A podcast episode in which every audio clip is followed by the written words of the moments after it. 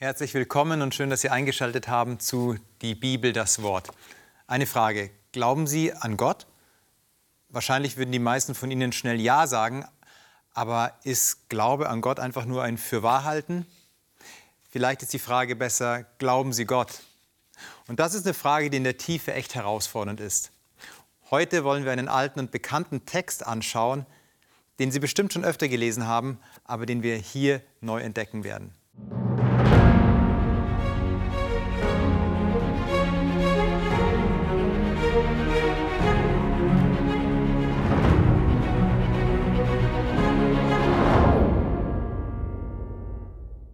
Herzlich willkommen, Chris. Schön, dass du da bist. Du bist Theologe. Du hast auch in Theologie promoviert im Alten Testament. Heute begegnet uns ein neutestamentlicher Text, aber das macht, glaube ich, gar nichts. Ähm, die Bibel ist dein Fachgebiet. Ich freue mich, dass wir heute zusammen über einen Text sprechen können. Aber bevor wir das tun, lade ich Sie wieder ein, dass Sie Ihre eigene Bibel zur Hand nehmen, dass Sie sich Stifte parat legen, Bleistift, Buntstifte, dass Sie mitmarkieren, mitschreiben und die Bibel mit uns gemeinsam entdecken. Chris, wir werden einen Text lesen, der in Matthäus Kapitel 6 steht. Und ich muss sagen, erstmal grundlegend, der Text ist mir so oft schon begegnet in meinem Leben und der war immer so für mich klar. Was meine ich damit? Ja, er war klar, so wie, wie er zu interpretiert, wie interpretiert wird. Also sprich, was er aussagt, er will mir Sorgen wegnehmen, wir lesen ihn gleich. Auf der anderen Seite auch ein bisschen Druck, ja, willst du Gott vertrauen, dann darfst du kein Geld äh, verfolgen oder musst mit Mammon, wie es so schön heißt, ähm, zerbrechen. Wir lesen am besten gleich mal den Text und dann würde mich interessieren, wie deine Geschichte mit dem Text ist. Dieser Text Matthäus Kapitel 6. Und ich lese hier jetzt mal ab Vers 25. Also da ist eigentlich schon das Problem des Mammons mit den zwei Herren, was in Vers 24 steht, was ich anklingen ließ, schon passé. Aber in Vers 25 heißt es dann, darum sage ich euch, ist, eine, ist ein Ausspruch von Jesus, sorgt nicht um euer Leben, was ihr essen und trinken werdet, auch nicht um euren Leib, was ihr anziehen werdet. Ist nicht das Leben mehr als die Nahrung und der Leib mehr als die Kleidung? Seht die Vögel unter dem Himmel an, sie säen nicht, sie ernten nicht, sie sammeln nicht in die Scheunen, und euer himmlischer Vater ernährt sie doch. Seid ihr denn nicht viel mehr als sie? Wer ist unter euch, der seines Lebenslänge eine Spanne zusetzen könnte? Wie sehr er sich auch darum sorgt. Und warum sorgt ihr euch um die Kleidung? Schaut die Lilien auf dem Feld an, wie sie wachsen. Sie arbeiten nicht und spinnen, sie spinnen auch nicht. Ich sage euch, dass auch Salomo in all seiner Herrlichkeit nicht gekleidet gewesen ist wie eine von ihnen. Wenn nun Gott das Gras auf dem Feld so kleidet, das doch heute steht und morgen in den Ofen geworfen wird, sollte er das nicht viel mehr für euch tun, ihr Kleingläubigen. Darum sollt ihr nicht sorgen und sagen, was werden wir essen, was werden wir trinken, womit werden wir uns kleiden. Nach dem allen trachten die Heiden. Denn euer himmlischer Vater weiß, dass ihr all dessen bedürft. Trachtet zuerst nach dem Reich Gottes und nach seiner Gerechtigkeit, so wird euch das alles zufallen. Darum sorgt nicht für morgen, denn der morgige Tag wird für das Seine sorgen. Es ist genug, dass jeder Tag seine eigene Plage hat. Wie ist es dir damit gegangen? Ging es ja ähnlich? Biografisch, ja? Ja, schon. Also du hast es ja gerade schon angesprochen. Sehr, sehr bekannter Text. Mhm. Ähm, wahrscheinlich einer der bekanntesten Texte in der Bergpredigt überhaupt. Äh, und gleichzeitig ein Text, der so simpel ist, aber ein Text, mit dem ich auch, wo ich mich auch lange gefragt habe, was hat das jetzt tatsächlich mhm. konkret mit meiner Lebensrealität zu tun? Ähm, weil ich ihn eben auch so als so einen, eine Art Trosttext gesehen ja. habe. Äh, so nach dem Motto, wenn es dir nicht gut geht, wenn du nicht weißt, was du anziehen sollst, was du essen und trinken sollst, dann sagt Gott, ich kümmere mich, ich sorge dafür. Ähm, also sehr aufs Hier und Jetzt auch so irgendwie begrenzt, die, die ganze Deutung. Genau, genau. Und die Frage ist halt, wann war das letzte Mal, ganz ehrlich, dass äh, wir vor unserem Kleiderschrank gestanden sind und uns gefragt haben, ja, mhm. was sollen wir jetzt heute anziehen? Oder Kühlschrank aufgemacht haben und da war einfach nichts da und du sagst, boah, was, was soll ich jetzt essen heute? So, mhm. ja. Wie hast du denn dann eine neue Perspektive auf den Text bekommen? also wenn es dir ähnlich ging wie mir. Ja, also ich glaube, eine Sache, die immer hilfreich ist, ist sich einen Text einfach noch mal genau anschauen, einfach noch mal genau hinschauen. Äh, und als ich das gemacht habe, da ist mir unter anderem gleich das allererste Wort aufgefallen, mhm, mhm. Äh, in Vers 25, das Wort deshalb. Mhm. Der Abschnitt beginnt also mit dem Wort deshalb. Was heißt das? Das bedeutet ja, dass es anknüpft an etwas, was davor ist. Ja. Äh, das bedeutet, der Text scheint eigentlich gar nicht hier zu beginnen, sondern er beginnt eigentlich vorher. Äh, wir haben in unseren Bibeln, äh, zumindest in manchen Übersetzungen, diese Überschriften zwischen den mhm. Texten, die können manchmal auch ganz hilfreich sein. Aber brechen dann doch irgendwie, gell? Aber manchmal können sie uns auch echt auf die falsche Fährte ja. locken, ja. weil sie uns so suggerieren, der Text beginnt genau hier und das ist ja auch so. Also wenn man über diesen Text redet, dann findet man häufig so, ja, Vers 25 bis Vers 34, das ist so dieser Text über das Sorgen. Genau. Äh, aber dieses deshalb zeigt eigentlich, nee, nee, es fängt eigentlich schon vorher an und wenn man sich das dann genau anschaut, dann muss man sagen, eigentlich beginnt es in Vers 19 schon, ja. äh, wo Jesus sagt, sammelt euch nicht Schätze auf der Erde, äh, wo Motte und Rost zerstören und wo Diebe einbrechen und stehlen.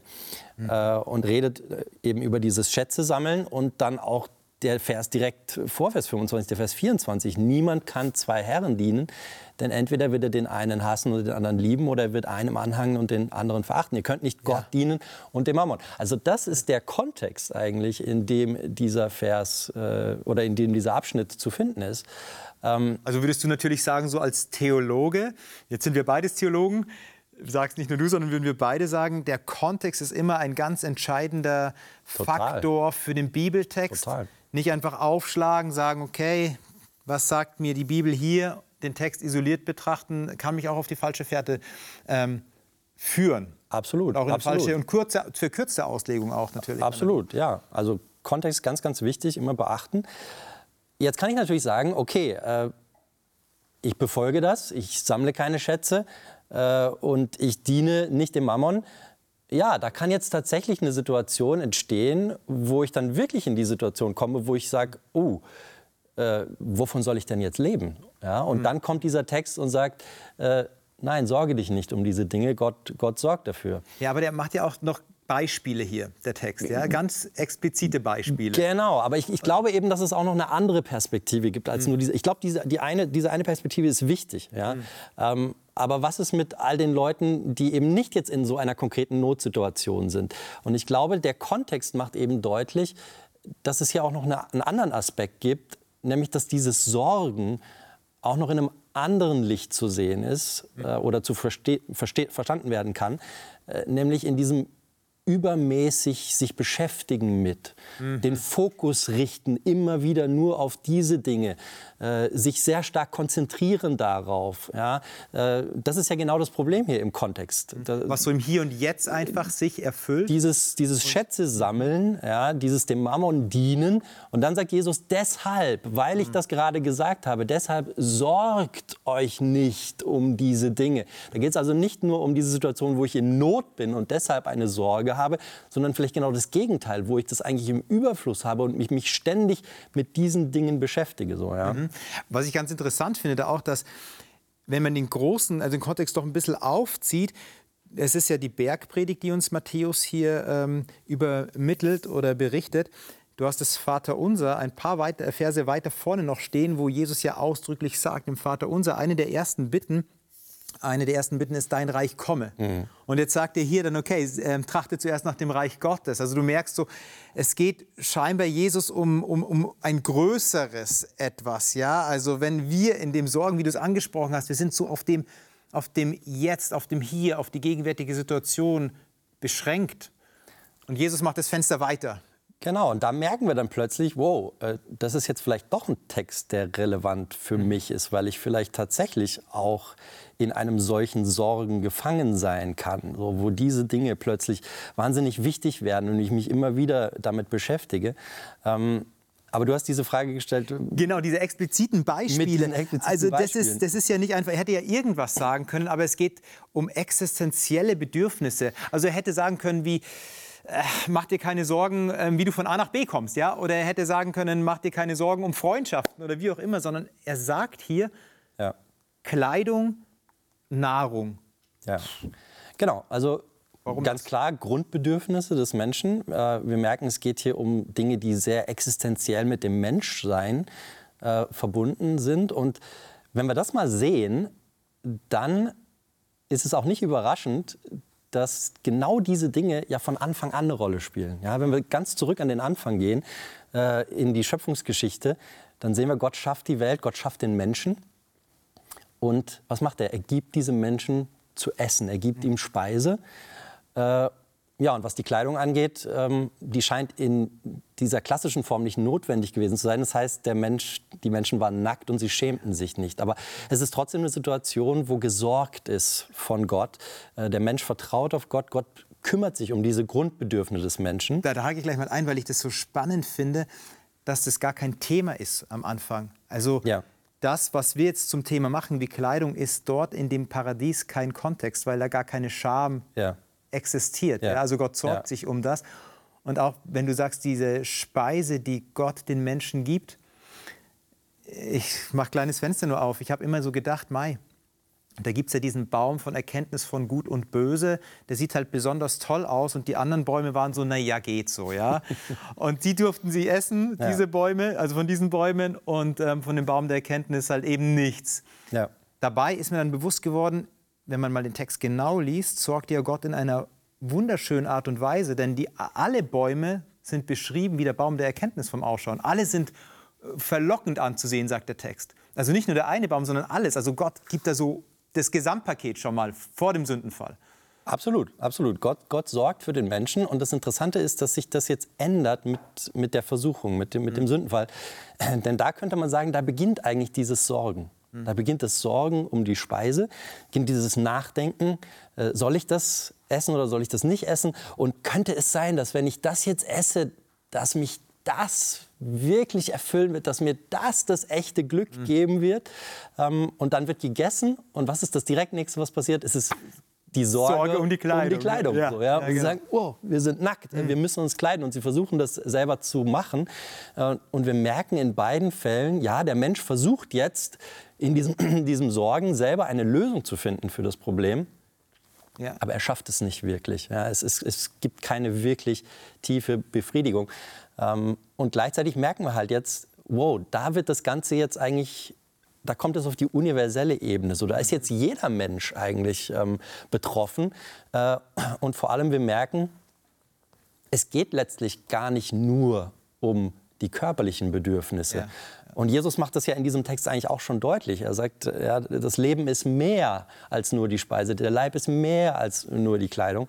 Und diese Rückbesinnung auf den Anfang, die übrigens immer sehr, sehr hilfreich ist. Ja. Also grundsätzlich, wenn man die Bibel studiert, immer diese Rückbesinnung vom Anfang, vom Anfang her denken, immer wieder diese Verbindungslinien sehen mhm. äh, zum Anfang hin wo das Ganze plötzlich geweitet wird und wir sagen, hey, da kann sich niemand ausnehmen, weil wir alle da drin hängen. Wir merken, diese Dinge, dieses Essen und die Kleidung sind untrennbar mit mit unserer eigentlichen Bedürftigkeit, mit unserem eigentlichen Hunger, mit, mit unserer Sündhaftigkeit verbunden. Und dann immer wieder der Versuch, dieses Problem zu lösen. Ja. Äh, und kann es sein, dass gerade dieses Sorgen, von dem Jesus hier redet, dass genau das immer wieder so der Versuch des Menschen mhm. ist, hier so auf dieser körperlichen Ebene zu versuchen, ohne das dass es vielleicht merkt, ja, sein eigentliches Problem anzugehen. Genauso kaschieren, die Ebene, die es wirklich so betrifft, wo das Leben schmerzt vielleicht oder wo ein ja. Hunger da ist, ja durch externe Dinge einfach versucht zu füllen. Ja? Dabei ist der Hunger viel tiefer, geht viel tiefer. Kleidung genauso. Ja? Ich ähm, versuche mich durch Kleidung zu bedecken, aber fühle mich trotzdem innerlich nackt und genau. bloß und genau. leer. Ja. Ja? Äh, Sündenfall hast du angesprochen. Was ist denn die Lösung? Also klar, in Eden wissen wir, Gott ja.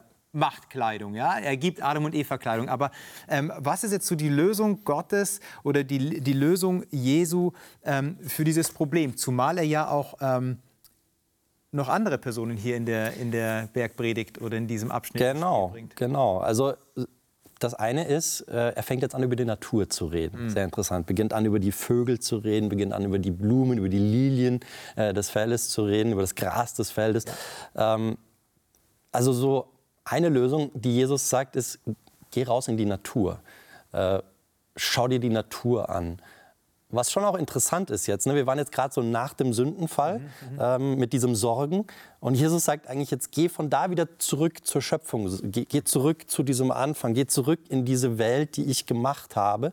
Ähm, und natürlich auch der Kontrast hier, ja? also diese, die Ruhe im Vergleich zu dem Sorgen, ja. die, die Einfachheit im Gegensatz zu diesem Konsumdenken, diesem beständigen, dieser, dieser Hetze auch und, Ja. und diesem Streben nach, ich muss irgendwie genügen, ich, ich muss das und das muss ich machen, so, äh, um reinzupassen, um, um anzukommen, um Das ist ja total eine moderne Botschaft eigentlich. Ne? Äh, Total, ja. Also wir müssen ja nur in die Welt rausgehen Mhm. und, und in die, in die, in die Shopping-Center unserer Zeit. Das sind ja genau diese Dinge, ja, Mhm. wo die Gedanken der Menschen sich die ganze Zeit eigentlich um diese Dinge drehen. Aber wie gesagt, eben, es kann auch durchaus in unserem eigenen Leben sein, Ja. so, ja. Ähm, ohne dass wir vielleicht ständig äh, do, dort sind, in diesen, in diesen Orten, so, äh, Genau. dass das trotzdem eine Rolle spielt bei uns. Die ja. eigentlichen Dinge, die äh, müssen nicht beworben werden, die du brauchst. Ja? Wenn Gott sagt oder Jesus sagt, geh raus in die Natur. Ich habe nie einen Werbespot gesehen, wo es heißt, ja, gehen Sie in die Natur. Ähm, weil die ist umsonst, ja, aber tatsächlich Klamotten, ähm, Kleidung, äh, Nahrung, Trinken und so weiter, das wird beworben, ja, wofür, ja, also Ja. sprich Gott ähm, gibt etwas, was umsonst ist, aber was nicht umsonst ist für dich selber. Ähm, Salomo wird erwähnt. Genau. Warum, warum kommt jetzt Samuel hier ins, äh, Salomo hier ins Spiel? Naja, also zum einen ist interessant, äh, dass der Name Salomo ja, das hebräische Wort Frieden, Shalom, ist ja verbunden mit diesem Namen Salomo. Also dieser, dieser Mann des Friedens eigentlich kommt jetzt hier plötzlich in diesem Kapitel über oder in diesem Abschnitt über Sorge. Äh, Und äh, zum anderen ist ganz interessant, dass Jesus gerade in diesem Teil der Bergpredigt selber wie so ein Salomo auftritt. Ja. Also er fängt an, über die Natur zu reden, so wie Salomo das auch macht. Geh hin zur Ameise, du Fauler. Jetzt sagt Jesus hier, geh zu den Vögeln, äh, geh zu den Lilien des Feldes. Äh, und er präsentiert auch so diese zwei Wege, die in der Weisheitsliteratur bei Salomo auch immer so eine, so eine wichtige Rolle spielen. Ja. Jesus auch jetzt so. Du kannst diesen Weg gehen oder diesen Weg gehen. Du musst dich entscheiden für einen Weg. Ähm, aber natürlich ist Salomo auch hier ein, ein, ein wichtiges Beispiel einfach für einen Menschen, der ja eigentlich gut angefangen hat in diesem Vertrauen auf Gott, der sagt, nee, mir geht es nicht um Reichtum, mir geht es nicht um diese Dinge der Welt, sondern mir geht es eigentlich um Weisheit, mir geht es um die Beziehung zu dir, Gott. Das ist eigentlich so das Entscheidende für mich. Ähm, der dann aber abgekommen ist von diesem Weg äh, und der am Ende eigentlich zu so einem Menschen wird, der, der sorgt eigentlich die ganze Zeit Ja. um, äh, um diese Dinge des, der, der Welt. Ähm, und das Interessante ist jetzt, dass Jesus diesen, diesen Vergleich hier eigentlich zieht und sagt, äh, selbst Salomo war nicht so gekleidet wie die Blumen. Ja, aber jetzt muss man einhaken. Also er sagte nicht nur die Blumen, da würden wahrscheinlich ähm, der ein oder andere Zuschauer, Zuschauerin sagen, ja, Blumen sind ja auch schön, ist ja kein Wunder. Salomo in Gold, in Purpur und so weiter. Aber dann benutzt er nochmal und sagt, aber es ist so- sogar das Gras. Ja. Also komm, ein, ein grüner, ein grüner Ja. Grashalm. Ja. Wie spek spektakulär ist denn der, wenn du Salomo daneben stellst? Scheint ja in unserem Denken ein qualitativer Unterschied zu sein. Optisch zumindest gesehen. Genau. Äh, auch hier ist es wieder hilfreich, einfach noch mal genauer hinzuschauen, denn er sagt ja nicht einfach nur Salomo, sondern er sagt Salomo in seiner Herrlichkeit war nicht so bekleidet wie sie. Äh, Und dann redet er davon, dass Gott die Blumen bekleidet. Und ich glaube, da sind wir an einer ganz entscheidenden Sache dran, wenn wir das bemerken, äh, dass es eigentlich darum geht, dass Gott derjenige ist, der Kleidung gibt, der, der bekleidet, der die Blumen bekleidet. Und dass das eine Qualität hat, äh, die eine menschliche Kleidung niemals haben kann. Weil diese Bekleidung Gottes ist eigentlich sehr stark verbunden mit Leben. Ja? Also die Tatsache, dass Gott die Natur, die, die Pflanzen bekleidet, bedeutet ja, dass er ihnen Leben gibt, dass er dafür verantwortlich ist, dass sie überhaupt existieren, dass sie wachsen können. Ähm, und das ist das, worum es eigentlich geht. So. Ja. Der, der Gegensatz, wir bedecken Blöße oder Nacktheit einfach nur und Gott bekleidet mit Leben. Das ist so ein Ja, Genau, ganz da sind, andere, da, ganz sind wir wieder, da sind wir wieder am? Anfang äh, in, der, in der Sündenfallgeschichte. Die Menschen versuchen sich zu bekleiden mit diesen Feigenblättern und äh, funktioniert nicht wirklich. Genau, genau. Ja. Oder für Gott zumindest nicht. Ja, der sagt, naja, brauchst du andere Ja, wir reden bis heute von diesem Feigenblatt, Ja. ja. mit dem man versucht, sich zu bedecken irgendwo. Ähm, und dann kommt aber Gott und äh, gibt eine andere Kleidung, bekleidet sie mit Fellen. Äh, und äh, da wird das schon deutlich so. Ja? Um wirklich bekleidet zu sein, braucht es Gott, das Eingreifen Gottes. Er ist derjenige, der die wahre Kleidung gibt. Ähm, Und, und da kommst du natürlich auch dann in einen Bereich, in den soteriologischen Bereich, heilsgeschichtlichen Bereich, wenn du in der Bibel liest, es gibt das Kleid der Gerechtigkeit. Ja, also wenn er bekleidet, dann ist auch er derjenige, der nicht nur bekleidet, sondern das mit Leben verbunden ist. Wenn Jesus sagt, ja, ähm, zieh das Kleid an oder ich bin das Leben, ja, also das, das hängt ja alles unmittelbar zusammen. Jesus sagt hier aber auch noch einen Satz, das Trachten. Da genau. will ich nochmal drauf an, äh, ähm, ähm, aufsteigen. Trachtet zuerst nach dem Reich Gottes. Was will er mir damit sagen? Nein, ist eben interessant nochmal dieser Kontrast. Ja, wir haben gerade von Salomo in seiner Herrlichkeit mhm. geredet und jetzt kommt hier Trachten nach dem Reich Gottes und nach seiner Gerechtigkeit. Also da wird wieder dieses deutlich, es ist dieses, was Gott gibt. Das ist das eigentlich Entscheidende, das ist das eigentlich Wichtige. Ähm, und äh, das ist es, was er uns hier eigentlich mitgeben möchte, ist, äh, dass wir uns nicht in erster Linie auf diese körperlichen Bedürfnisse konzentrieren, sondern dass wir erkennen, dass diese körperlichen Bedürfnisse uns letztlich eigentlich nur hinweisen auf ein tieferes Bedürfnis, was wir haben, ein tieferes Problem, was wir haben, mhm. äh, was uns alle etwas angeht. Egal, ob wir jetzt materiell reich oder arm sind, wir haben alle dieses Problem und Gott ist eigentlich der Einzige, der es lösen kann. Und du hast es gerade schon gesagt, ja, die Bibel verbindet eben interessanterweise die Gerechtigkeit mit der Kleidung. Mhm. Äh, die, Jesaja 61 zum mhm. Beispiel, der Mantel der Gerechtigkeit Gerechtigkeit genau. oder auch Offenbarung 19, ja, wo auch die Gerechtigkeit mit dem, mit dem Leinen äh, verbunden wird, mit dem äh, die, die Heiligen bekleidet sind. So. Ähm, also auch hier wieder etwas, was, was Gott gibt und nicht nur die Kleidung, sondern auch bei der Speise ist es so. Ja. Ich, ich denke an Jesus, äh, der äh, im, in den Evangelien Menschen speist mit Brot äh, und dann aber in Johannes 6 sehr, sehr deutlich macht, äh, Leute, es geht nicht einfach nur um das, das Brot hier, genau. sondern das Brot ist ein Symbol für etwas Tieferes, nämlich genau. für mich selbst, für meinen Leib, der gegeben worden ist. Das heißt, das Krasse ist eigentlich, ja, Gott kommt am Anfang äh, und er schafft eine Welt und äh, er gibt Speise und er gibt Kleidung und die Menschen äh, nehmen es in ihre eigene Hand und sagen, nee, wir wollen das nicht, sondern wir entscheiden uns für unsere eigene Kleidung und für unser eigenes Essen. Und das Problem ist, es führt komplett in die Irre und, und es, es, ja, es führt in den Tod letztlich, hm, muss man ja. sagen. Ja. Ähm, und dann kommt Gott und sagt, ich werde dieses Problem lösen. Und wie werde ich dieses Problem lösen? Ich werde euch eine neue Speise geben, ich werde euch neue Kleidung geben. Und das das bin, das bin ich, selbst. selbst so, ich ja. selbst, Gott ja. sagt, iss mich, mhm. zieh mich an. So, ja. Ähm, wie krass. Ja. ein Gott, der sich dann so, ähm, so tief hinablässt, die Gebrochenheit des Menschen sieht, das, was der Mensch in seine Hand genommen hat, wie du das beschrieben hast, das, was er geschaffen hat, zerbricht. Und Gott sagt, eigentlich hier, in deinem Denken möchte ich wieder Eden herstellen, hier gerade genau. an der Stelle. Genau. Also es ist nicht einfach nur ein verkürzter Text, wie du es am Anfang erwähnt ja. hast. Ja. Was soll ich jetzt anziehen? Ha, eigentlich interessiert es mich nicht, weil mein Kleiderschrank voll ist. Sondern ein Gott, der sagt, Schöpfung soll in deinem, in deinem Kopf wieder beginnen. Also sprich, die neue Erde, das Paradies soll in deinem Kopf herrschen. Vielleicht ist Ihnen gerade dieser Text auch noch mal neu begegnet, so wie uns. Ich hoffe, es hat Ihnen Freude bereitet, mit uns hier hineinzutauchen in den Text. Vielleicht sagen Sie, so etwas würde ich doch noch mehr schauen, wenn es die Möglichkeit gibt. Und die gute Nachricht ist, die gibt es tatsächlich. Chris, du hast einen Blog und dieser heißt Masterpiece, beziehungsweise ein YouTube-Channel, der heißt Masterpiece. Dort hat Chris einige Videos über spannende Bibeltexte, wie auch einem schwierigen Bibeltext begegnet werden kann. Wenn Sie möchten, YouTube, Masterpiece, Enter und dann erscheint Chris mit einem fantastischen Kanal. Ich wünsche Ihnen alles Gute, bleiben Sie gesund. Wenn Sie Fragen haben, schreiben Sie mir gerne und ich nehme die am Freitag mit ins Gespräch. Alles Gute, Gott mit Ihnen.